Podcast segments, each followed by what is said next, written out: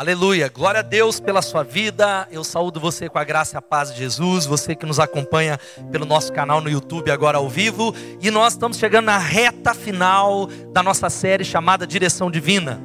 Eu espero de todo o meu coração que você esteja sendo impactado. Eu tenho ouvido testemunhos de muitas pessoas que têm tomado de decisões e tantos testemunhos nesses meses. Essa é a penúltima mensagem. Para você que está nos acompanhando agora, chegando agora, a ênfase dessa mensagem é a seguinte: cada pequena decisão que você toma, não só as grandes, mas cada decisão cotidiana no dia a dia, ela se entrelaça e ela vai construir a história que você vai contar. E aí talvez você diga para mim nessa noite, pastor, a minha história não está legal. A minha família tem talvez naufragado a minha história de vida é triste. Eu quero dizer para você que na sua mão, Deus ele coloca uma oportunidade que a partir das suas decisões hoje, a sua história amanhã pode ser uma nova história no nome de Jesus. Quantos podem dizer amém? E nós começamos a falar desde o dia 3 de fevereiro sobre comece aonde você está. Foi a primeira decisão, ter, dar um passo. É um passo para começar a mudar a sua história. Falamos também sobre ver os sinais e parar. Parar com os maus hábitos parar com o pecado, parar com relacionamentos destrutivos. Falamos sobre permanecer na presença, porque o que vai mudar você e a sua família, o seu casamento, é a presença dele. Quantos podem dizer amém? Não é o divórcio, não é mudar para a Flórida e para os Estados Unidos você pode mudar para lá, mas é a presença que vai mudar, não é uma mudança geográfica. Você talvez diz, eu vou trocar de mulher, pastor, você não conhece essa jararaca. A sua vida não vai mudar, porque o que muda a sua vida é a presença falamos sobre avançar para o seu destino, e na semana passada a mensagem foi: sirva antes de tudo, e nós ouvimos que o propósito da vida está em servir as pessoas. Jesus ele veio para nos mostrar um novo reino, inaugurar um novo reino, e aprendemos na semana passada que servir não é o que fazemos, servir é o que nós somos, servo é o que nós somos, e nós deveríamos andar pelas ruas dessa cidade com uma plaquinha assim: posso servir você agora? Como é que eu posso te ajudar? Deus levantou você, porque cada crente é um ministro no nome de Jesus. E eu quero ainda encorajar você, antes de ler o texto, a compartilhar as mensagens que nós temos pregado aqui. Talvez você venha dominicalmente, mas compartilhe a palavra de Deus. Espalhe lá na sua rede social, no seu WhatsApp, lá no Instagram, lá no Facebook. E nós estamos com mensagens tanto no YouTube, como no SoundCloud e agora no iTunes, no podcast. Se você tem um iPhone, lá no podcast as mensagens estão lá. Por que, que você vai fazer isso? Para que pessoas possam ser tocadas pela palavra de Deus. Seu amigo que está precisando em nome de Jesus. E hoje nós vamos conversar sobre esse tema que está aqui. Encontre os que te melhoram. Você pode dizer isso? Encontre os que te melhoram. E eu quero ler dois textos da palavra de Deus com você, dois textos. Essa mensagem, essa mensagem temática Gênesis capítulo 2, versículo 18, e depois Provérbios capítulo 13, versículo 20.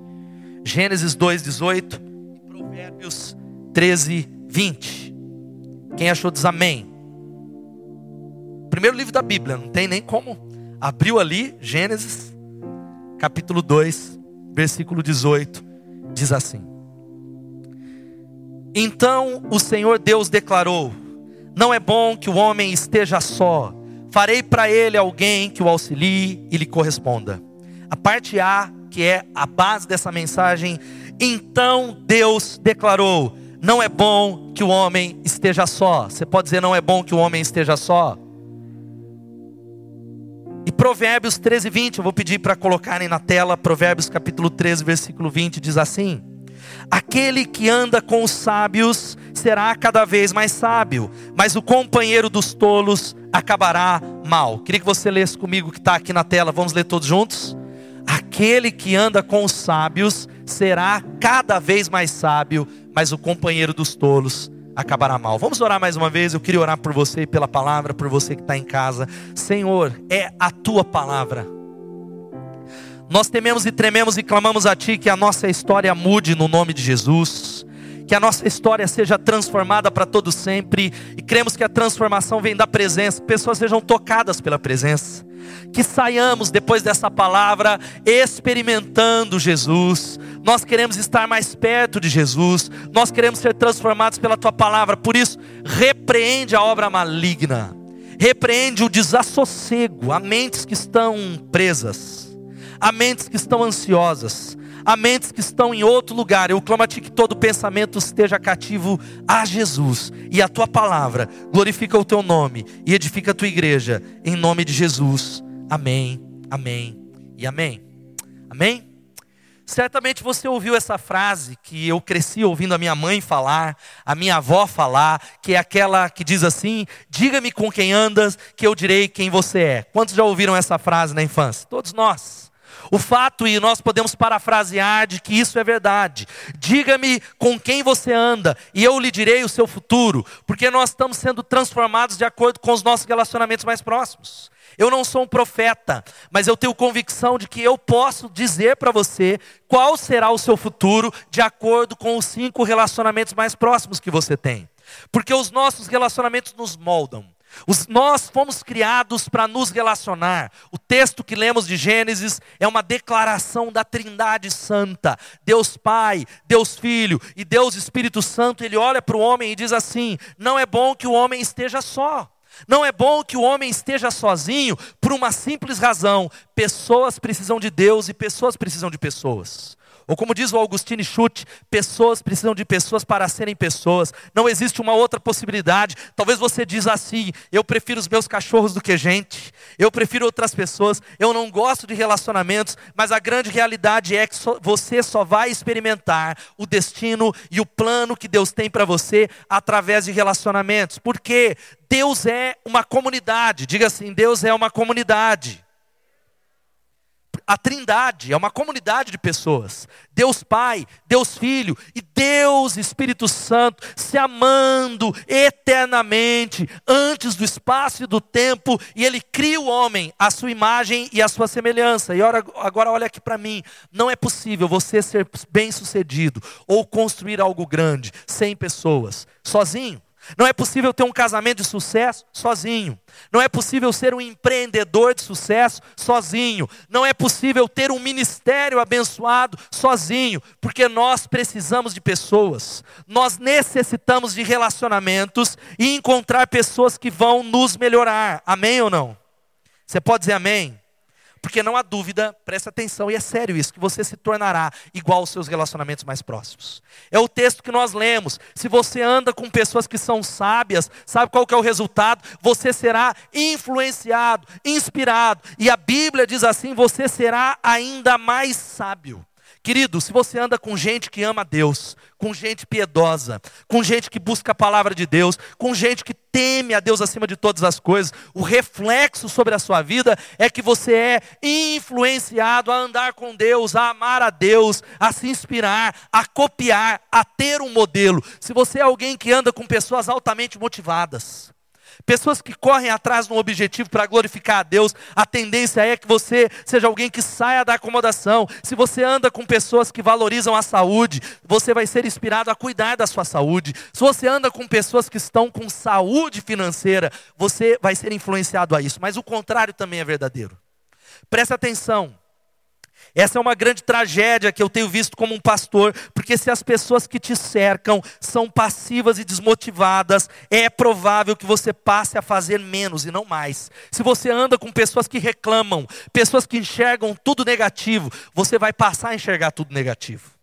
Se você, preste atenção, se os seus melhores amigos ignoram a Deus, não dão a mínima para Deus, não honram a Deus, a probabilidade grande é que você se afaste de Deus. E eu tenho visto esse filme acontecer dia após dia, infelizmente, como um pastor de uma comunidade evangélica não só na vida de jovens e adolescentes, mas principalmente gente que está seguindo a Deus, mas de repente se associa com pessoas que não são pessoas que a elevam, pessoas que não a inspiram, pessoas que não os melhoram. E sabe qual é o resultado? Aquele jovem que era uma bênção, ele começa a se afastar dos caminhos de Deus e ir para longe, porque diga-me com quem você anda, e eu lhe direi o seu futuro.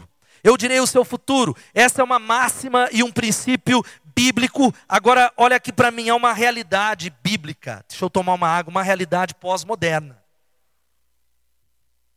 Que é o fenômeno das redes sociais da tecnologia. Quantos aqui estão nas redes sociais, no Facebook, no Instagram? Levanta a mão quem tem perfil no Facebook.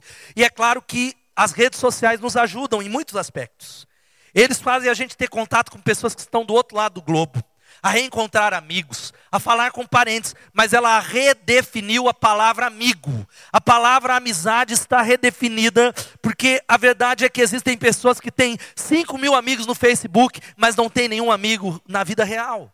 Eles talvez têm tantas amizades online, tantas amizades no WhatsApp, mas pouco contato face a face pouco contato, olho no olho. As redes sociais nos treinam a esconder e tirar aquilo que é ruim de nós. Nós não mostramos. A gente faz uma maquiagem, a gente tira um milhão de selfies. Essa não tá boa, não mais outra. Deixa eu virar aqui, a sobrancelha está aqui. E deixa eu tirar outra. E nós só mostramos aquilo que é bom.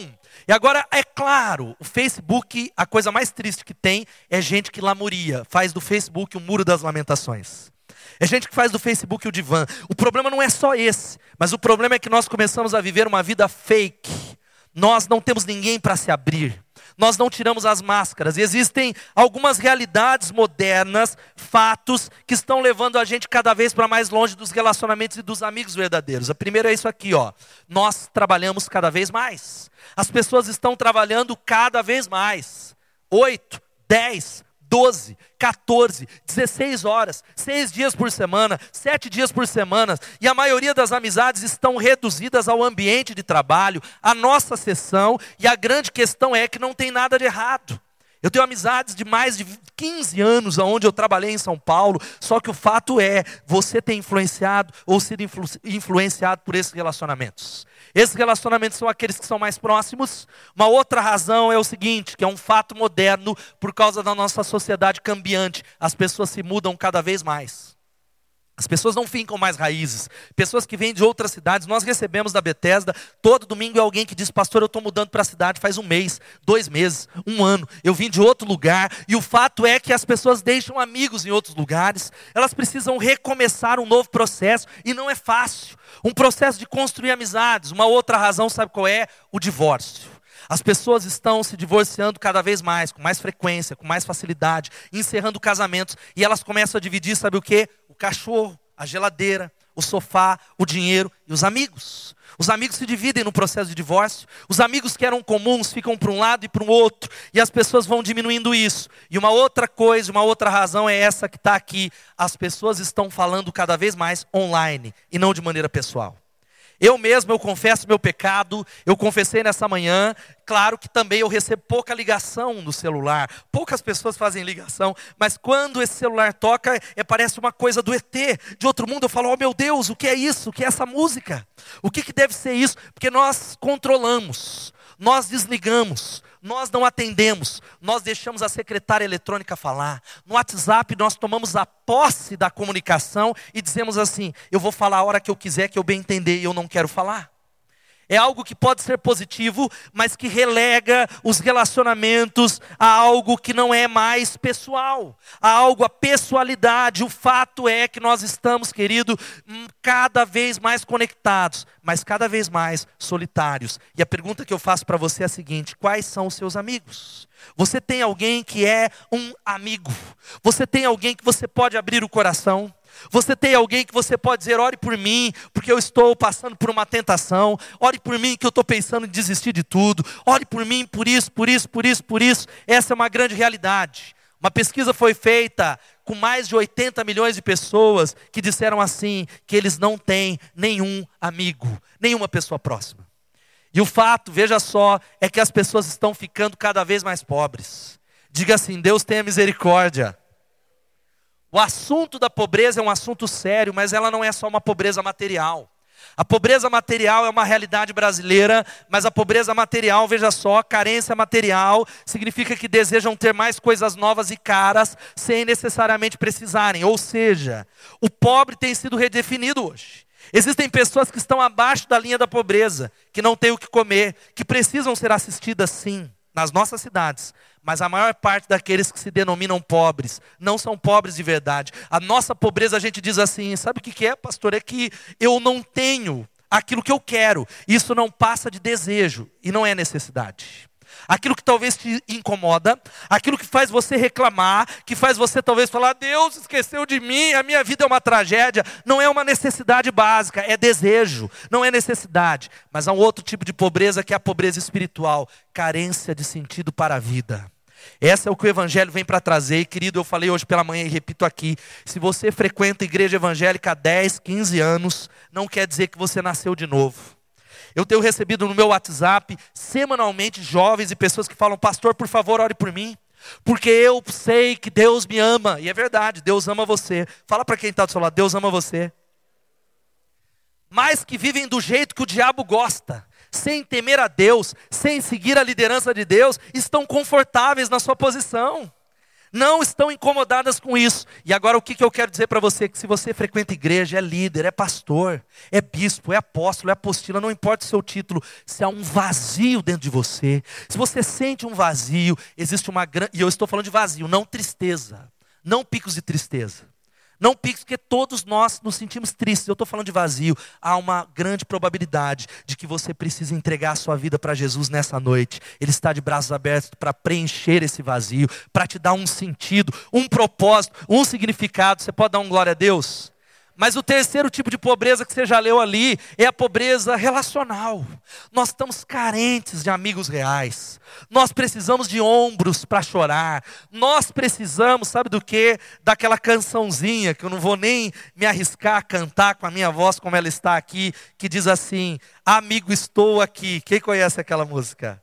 Canta aí, Gustavo, depois. Amigo, estou aqui. Nós precisamos de falar para as pessoas: Eu estou aqui. Pode contar comigo. Tentei baixar a letra aqui, mas não está. Esse site está restrito, está amarrado em nome de Jesus. A Disney ou a Pixar colocou uma, uma trava na música. Mas a verdade é que é uma pobreza, e querido, talvez você é alguém que diz: Eu estou bem no meu canto, mas você precisa mais de pessoas certas do que você pode imaginar. Você precisa mais de pessoas certas, porque você pode estar, ei, olha aqui para mim, presta atenção, a uma amizade de distância para mudar o seu destino, basta se conectar à pessoa certa. Existem pessoas nessa noite que estão conectadas com as pessoas erradas, estão conectadas com as amizades erradas, porque você precisa encontrar pessoas que te melhorem e as pessoas que nos melhoram, porque existem pessoas que nos melhoram e pessoas que nos pioram. Existem pessoas que fazem a gente ser pior. Os que nos melhoram têm algumas características. Primeiro, nos levam para perto de Deus. Você pode ler isso comigo? Não é para balada, não é para o churrasco. Isso tem o seu lugar, não é para viagens na praia. Eles nos levam para mais perto de Deus. Eles causam sede na nossa vida. Eles são pessoas que nos inspiram para o crescimento espiritual, para o crescimento pessoal. A pergunta que eu faço é: quem é que inspira você? Existe alguém que inspira a sua vida, que você diz, olha, ele me faz, ele tira o melhor de cada um de mim, de mim, ele tira o melhor, amigos tiram o melhor de cada um de nós. É gente que olha e que diz, há potencial aí para você ser a mulher que Deus quer que você seja. Há potencial para você ser o homem que Deus quer que você seja. Há potencial para você ser o empreendedor que Deus criou você para ser, para ser um engenheiro, para ser um médico, para ser o pastor, para ser o líder. E amigos nos desafiam e nos levam para além da zona do conforto. Amigos não só comem churrasco e assistem jogo de futebol, não só jogam futebol com a gente, não só jogam videogame, mas eles nos desafiam. Eles tiram a gente da zona de conforto. Isso é amizade verdadeira. Amizade que não me desafia não é conexão que melhora a minha vida. Amizade que precisa nos levar além da zona de conforto. E são pessoas que nos motivam para servir em causas que são maiores do que nós. Louvado seja o nome de Jesus. Você tem amizades que talvez instigam isso em você? Pessoas que você olha e que te levam a pensar em coisas eternas. Não é só casa, não é só dinheiro, não é só coisa material, não é só sucesso humano que é passageiro, mas coisas que vão permanecer. E amigos de verdade nos confrontam em amor e verdade. Eles falam a verdade. Eles não batem a mão nas nossas costas concordando com tudo que a gente faz. Amigos verdadeiros. Por isso, veja só, Pessoas precisam de Deus e pessoas precisam de pessoas. É uma necessidade que talvez você nem tenha ideia. E você corre atrás de outras coisas que está aí, porque Deus nos criou para relacionamentos. Deus os criou para nos relacionarmos. Todos precisamos de relacionamentos, porque a vida sempre vai passar pelos relacionamentos. Ano passado eu fiz uma série e que foi falado sobre isso, de que os relacionamentos ou eles te promovem ou eles fazem você descer.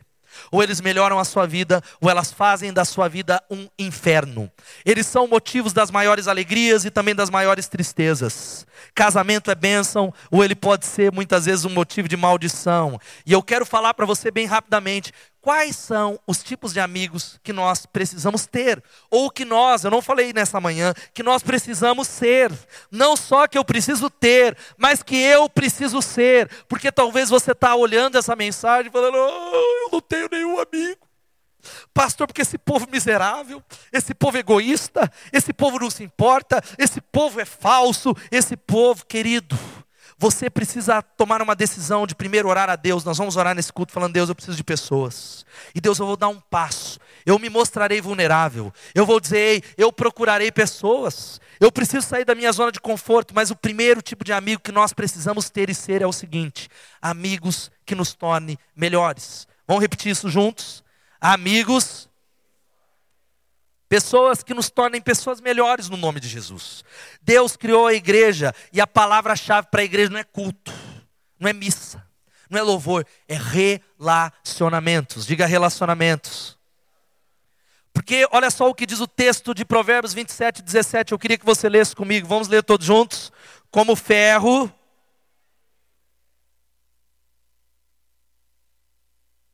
Vamos ler de novo, gente. Vamos mais uma vez como sim, como ferro.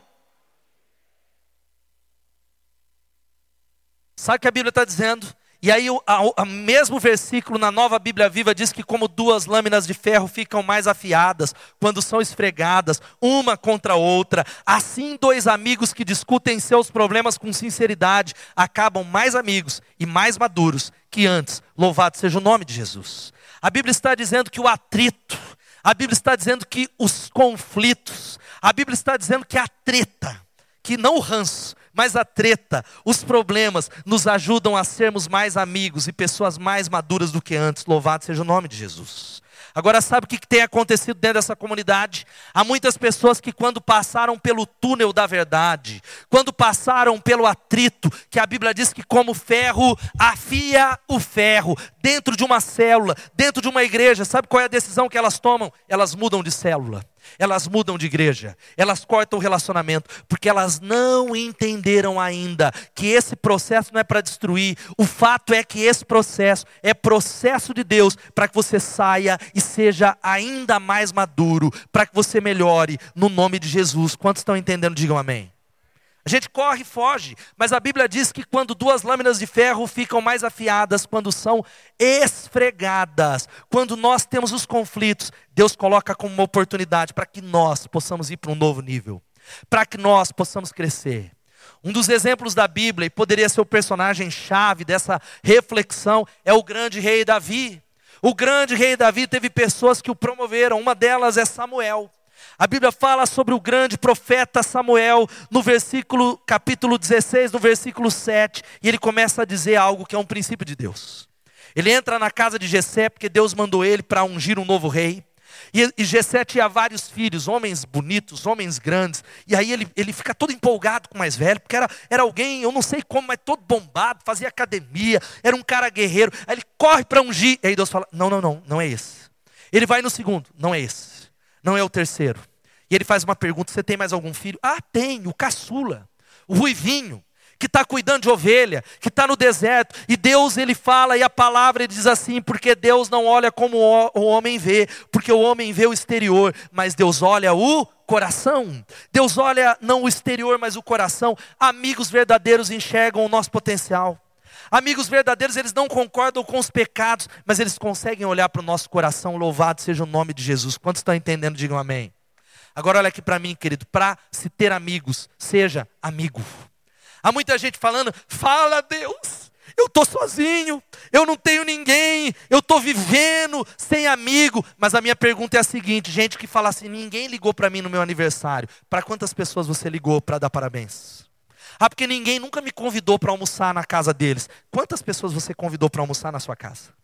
Quantas pessoas você visitou nos últimos três meses? Quantas pessoas você surpreendeu com uma ligação? Quantas pessoas você falou a canção do Toy Store? Olha, amigo, estou aqui. Para quantas pessoas? A Bíblia diz que aquilo que os homens querem que vos façam, fazei vós também a eles. Para se ter amigos, seja amigo. É a palavra de Deus, é a oportunidade que nós temos dentro das células. Sabe qual é a segunda coisa?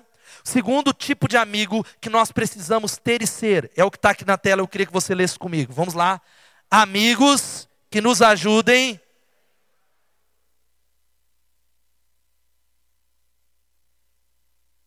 São amigos que nos ajudem, preste atenção, a encontrar forças além de nós mesmos. Sabe por quê, querido? Olha aqui para mim. Você não tem força para algumas batalhas que você tem lutado algumas questões na sua vida, a força está além de você. A força não está dentro de você, como diz a, a teologia da prosperidade, como diz talvez a autoajuda. Olha para dentro de você, que a força está dentro de você, não está dentro de você. A força que você precisa está em Jesus Cristo, talvez no Espírito Santo que habita em você, mas é além de você. Quantos podem dizer amém? E nisso eu tenho visto pessoas desistirem de casamento, desistirem de Deus, talvez tropeçarem na tentação, porque elas olham para elas e não encontram forças. Elas olham para a vida delas e não têm recursos. Não há recursos para vencer, e por isso existe um recurso. Jesus Cristo está à disposição para te capacitar, mas amigos são aqueles que nos ajudam a encontrar forças e apontar para Deus em nome de Jesus. Amém? São pessoas e a gente precisa entender, primeiro, que nós somos fracos. Nós somos fracos. Diga assim: eu sou fraco. Diga eu sou frágil. Você falou louco, pastor, sair declarando só desgraça nessa noite, mas é a realidade. É a realidade. E eu quero falar algo para você nessa noite, no nome de Jesus, como eu falei nessa manhã, de que o maior gesto que um amigo pode fazer para você, sabe qual é? É apontar Deus para você. É conduzir você a Deus, levar você para encontrar forças em Deus. A vida de Davi é um exemplo sobre isso. O rei Davi, você conhece a história, ele derrubou o gigante Golias. Ninguém queria encarar o gigante, e aquele pequenino Davi, cheio do Espírito Santo de Deus, com uma pedrinha e a sua funda, ele derruba Golias, ele é aclamado, e um certo dia o rei ainda era Saul, e Saul está andando na rua, e ele vê as mulheres cantando assim, Davi, é, Saul derrotou os milhares, ele fica todo cheio, sou o rei, mas em seguida ele vê a segunda parte da canção, mas Davi derrotou dez milhares, e o coração dele toma conta de inveja. Como é que pode? Eu sou o rei, eu derrotei milhares e Davi derrotou dez milhares. E a Bíblia conta que a partir daquele momento, Saul intenta matar a Davi. Ele toma a decisão de matar o rei Davi e o texto conta sobre uma grande amizade, uma grande amizade. Eu quero desafiar você a ler Jonatas, o filho do rei Saul. Amou a Davi. Uma amizade poderosa. E a Bíblia diz que está lá em 1 Samuel capítulo 23, versículo 15. Quando Davi estava em Oreza, no deserto de Zif, soube que Saul tinha saído para matá-lo, e Jonatas, filho de Saul, foi falar com ele em Oreza e o ajudou a encontrar forças em Deus. Você pode dizer isso, o ajudou a encontrar forças em Deus? Ele o ajudou. Amigos verdadeiros são aqueles que nos ajudam a encontrar a força no Senhor. Amigo verdadeiro não é aquele que olha se o seu casamento está em crise e ele é aquele que fala assim: ih, se fosse eu, essa jararaca, eu já tinha chutado ela faz tempo. Ah, esse marido, se fosse eu, eu não suportava. Amigos não fazem isso. Amigos que conhecem a Deus, eles apontam para a palavra e te levam para as escrituras e dizem: encontra forças em Deus, busca forças no Senhor, porque nós precisamos, querido, abraçar a nossa fraqueza, não o nosso pecado. Segundo aos Coríntios, capítulo 12, versículo 9, tem uma palavra poderosa que gera cura para nós. A Bíblia diz, Deus está dizendo, a palavra de Deus para o apóstolo Paulo, mas ele me diz: a minha graça é suficiente para você, dá um glória a Deus. Querido, eu quero profetizar, porque a Bíblia diz assim: que a graça de Deus é suficiente para você na luta que você tem enfrentado que ninguém conhece. Aquilo que você diz, não tem jeito, Deus está dizendo para você em nome de Jesus: a minha graça é suficiente para você. Veja só o que o texto diz: porque o meu poder se aperfeiçoa na fraqueza. Portanto, eu me gloriarei ainda mais alegremente em minhas fraquezas, para que o poder de Cristo repouse em mim. Dá um glória a Deus. E o texto continua dizendo: Paulo diz: quando eu sou fraco, quando eu reconheço que em mim não há nada, que eu não posso fazer, que eu sou dependente, aí eu sou forte. Exatamente o contrário do mundo, e aí eu quero dizer para você que não há cura e não há manifestação sobre nós, porque nós usamos máscaras. Há uma multidão e um auditório de pessoas que nós olhamos e falamos assim: e aí, Edmilson, como está? Estou bem demais, glória a Deus, louvado seja o nome de Jesus. E aí nós olhamos para uma outra pessoa, cara, eu tenho visto que você está triste, como é que você está? Nós nos fechamos porque nós não mostramos vulnerabilidade. É apenas na nossa vulnerabilidade que Deus pode curar. Quando nós somos vulneráveis e dizemos assim: eu sou fraco, eu preciso de oração, eu preciso de Deus, eu dependo dEle, a Ele a honra, a Ele a glória, a Ele o louvor. Agora olha aqui para mim, sabe por quê, querido? A célula é para ser esse ambiente. Talvez você diga, não é, mas nós vamos construir juntos em nome de Jesus, diga amém. Não é responsabilidade do líder. O seu líder é alguém como você, que é, é, tem pecado, ele tem dívida, ele tem dificuldade. Ele, ele, a diferença dele com você é que ele disse sim. E ele falou: Eu quero encarar o desafio. Mas às vezes ele fica, porque o líder não me ligou, aí porque o líder não me visitou, aí o líder não fez aquilo. Você já não parou para pensar que talvez ele precise que você ligue e diga: Eu estou orando por você? Agora olha aqui para mim, nós queremos construir esse tipo de, de igreja. Células onde a gente possa abrir o coração e falar: ore por mim, porque eu estou com essa área, porque eu preciso de Deus, porque eu creio que é na minha vulnerabilidade que Deus vai me visitar. Quantos podem dizer amém? E aí eu quero dizer para você uma coisa simples: todos nós que estamos aqui temos problemas. Cadê os casados aqui? Levanta a mão. Todo casamento verdadeiro tem problema, é ou não é? Quem já teve problema aí? Levanta a mão. Aí você fala, eu não vou pedir oração do meu casamento, porque o casamento dele é perfeito. Não é, é mentira. Pode ser saudável, existem casamentos saudáveis, mas não tem casamento perfeito. Eu não posso abrir, porque se eu falar que eu tive um problema, que eu preciso de oração, o que vão pensar de mim? Todo mundo tem problema no casamento. Uma outra área, finanças. Quantos aqui já tiveram, ou já põe a mão no bolo, ou tem algum problema, ou já teve, já põe no passado, já problema com finanças? Levanta a mão aqui, levanta a mão. Olha, essa igreja está diferente do Brasil, porque o Brasil diz que 70% dos brasileiros estão endividados. Aqui, glória a Deus. Aleluia! Quanto? Vamos de novo. Quem já teve problema com dinheiro, levando a mão. Então eu quero dizer para você, você tem que pedir oração. Eu tenho uma dificuldade, aí você não levanta, o que, que vão pensar de mim, endividado?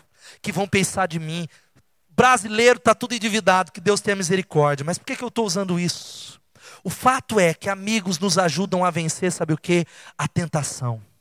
A tentação Olha aqui para mim, nós somos tentados. Nós somos seres tentáveis. O viver humano é viver em tentação. Isso é desde o início da criação. O primeiro homem foi tentado, a primeira mulher foi tentada. Nós somos tentados por três elementos: pela carne, pelo diabo e pelo mundo. A carne é essa carne que você quer fazer o bem, mas ela deseja fazer o mal. É aquele casal de namorado ou casado que está passando aí o olho dele, vai para aquela mulher, aí ela fala, agora acabou o casamento, miserável, está olhando para fora, etc e tal. Mas eu quero dizer para você que a Bíblia tem uma promessa. Deus diz que fiel é Deus, que não deixará você ser tentado, além daquilo que você possa suportar. Louvado seja o nome de Jesus.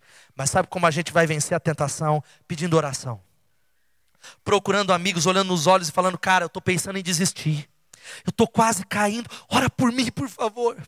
Eu estou pensando em fazer algo no meu trabalho, eu preciso de intercessão, eu preciso de cobertura, eu estou desanimado, eu estou pensando em dar um basta, eu preciso de oração, amigos que nos ajudem a encontrar forças em meio à tentação. E eu quero dizer que a cura só virá quando nós criarmos uma comunidade de vulnerabilidade em nome de Jesus. Uma comunidade onde aquele que não conhece a Jesus seja curado. Olha só, esse é o texto que nós pregamos e precisamos viver. Vamos ler Tiago 5,16 todos juntos? Portanto, confessem.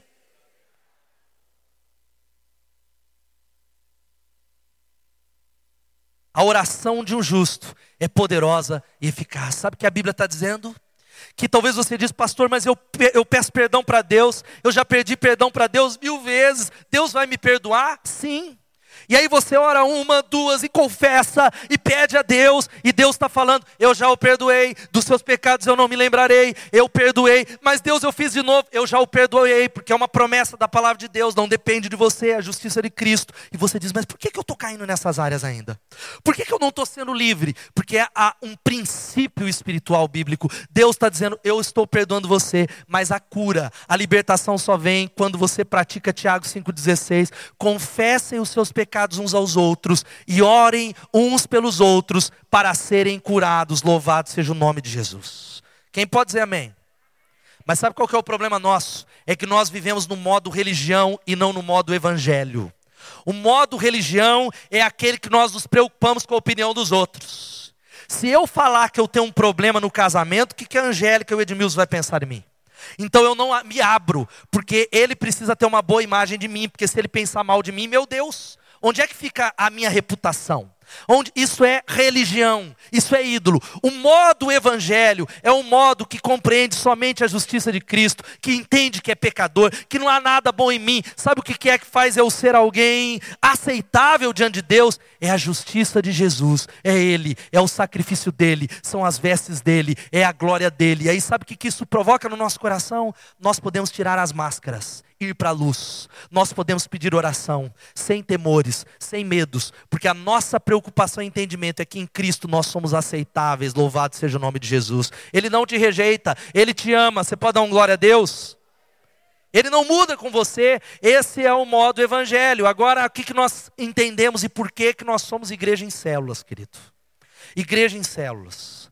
E eu abro, eu falei nessa manhã, eu preciso repetir nessa noite um fato verdadeiro: que o diabo tem atacado muita gente nessa igreja com sofismas. Sabe o que é sofisma? Olha aqui para mim, querido, em nome de Jesus, em nome de Jesus, sofismas são opiniões que nós temos, que nós decidimos pensar dessa maneira, sem avaliar a origem.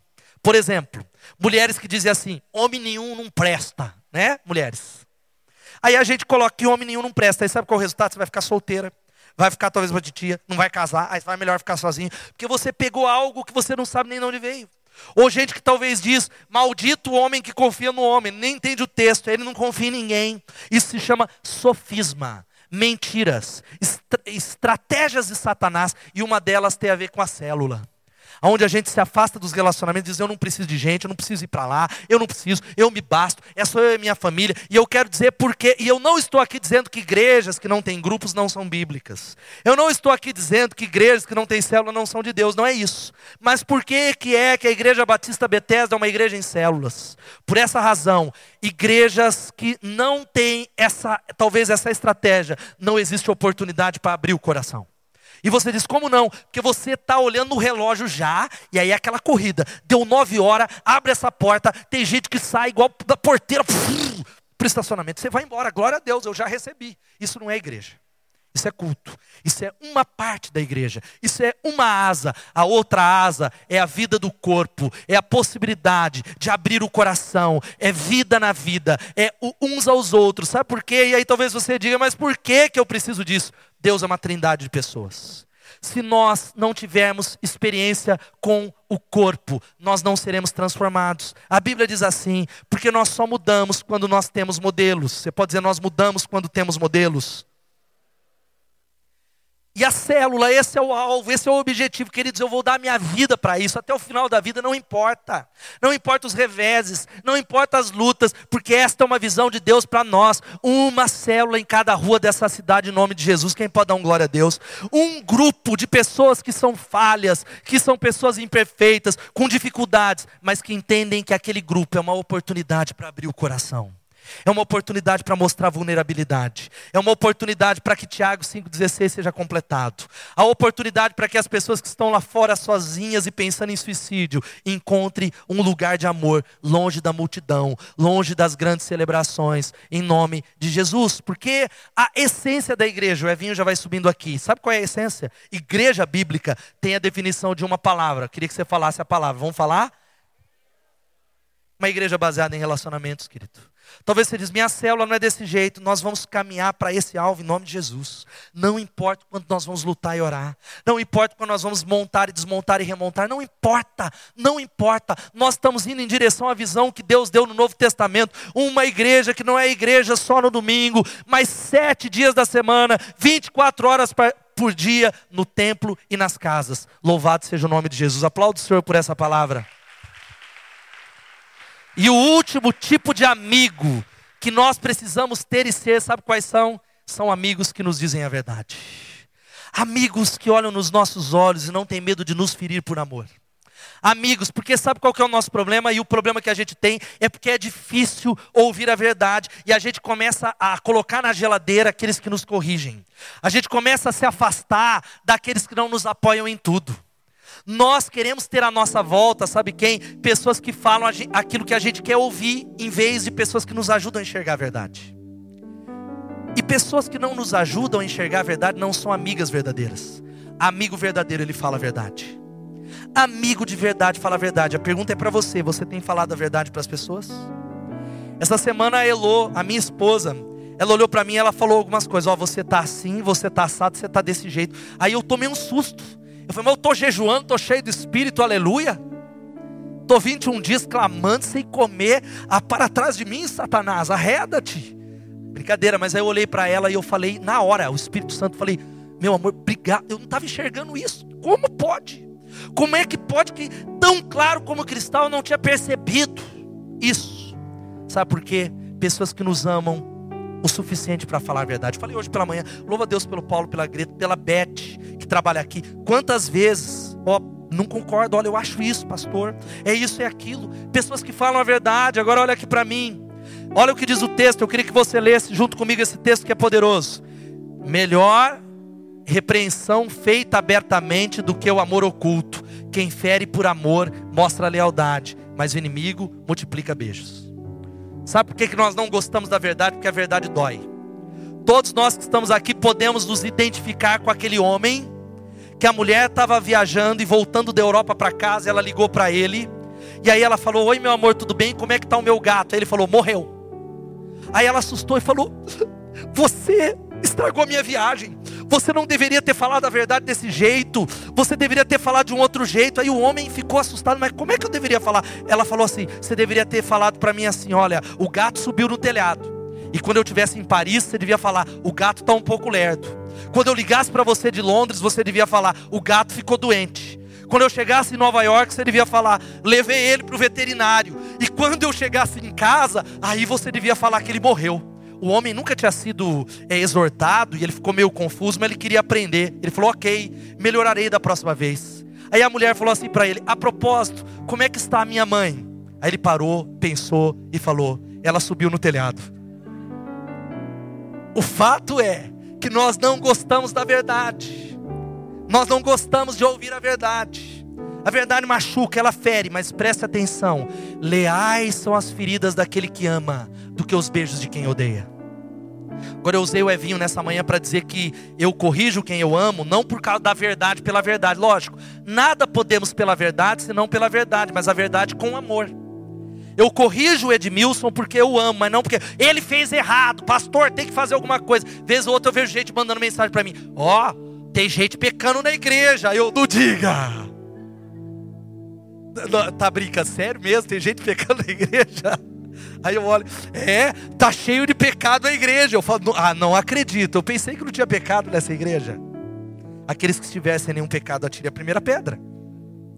Mas o fato é que a, o nosso desejo não é tem que corrigir por causa do pecado, tem pecado no altar. Não, é eu amo o Evinho, eu amo Edmilson, eu amo os jovens, eu amo as crianças. E quem ama olha nos olhos e fala a verdade. E diz: é isso, é isso e é isso. Porque eu amo você suficientemente para falar a verdade para você. Querido, em nome de Jesus, a banda vai subindo aqui. Eu quero falar algo para você que você precisa entender que você está a um passo, a um relacionamento para o seu casamento ser melhor está a uma confissão de ser liberto da pornografia, a uma confissão de ser liberto do pecado, a uma abertura de uma fala de você ser livre da depressão. Você está a um mentor, a uma pessoa que te leve a ser um líder melhor. E mentor não é aquele que você se encontra toda semana, são pessoas que te inspiram. Eu falei hoje pela manhã o quanto o pastor Paulo Mazzoni tem sido um mentor para mim e o quanto ele tem me impactado. As poucas oportunidades no ano que eu tenho a possibilidade de sentar com ele, de conversar, de abrir o coração, de ouvi-lo, o quanto Deus usa ele para me inspirar a ser um pastor melhor. O quanto ele usa o pastor Wagner Carvalho, líder do DNA, para me inspirar a ir além, para olhar o potencial que está. Você está a um mentor, a uma pessoa, mas você está pronto para dar espaço. Você está pronto para ouvir.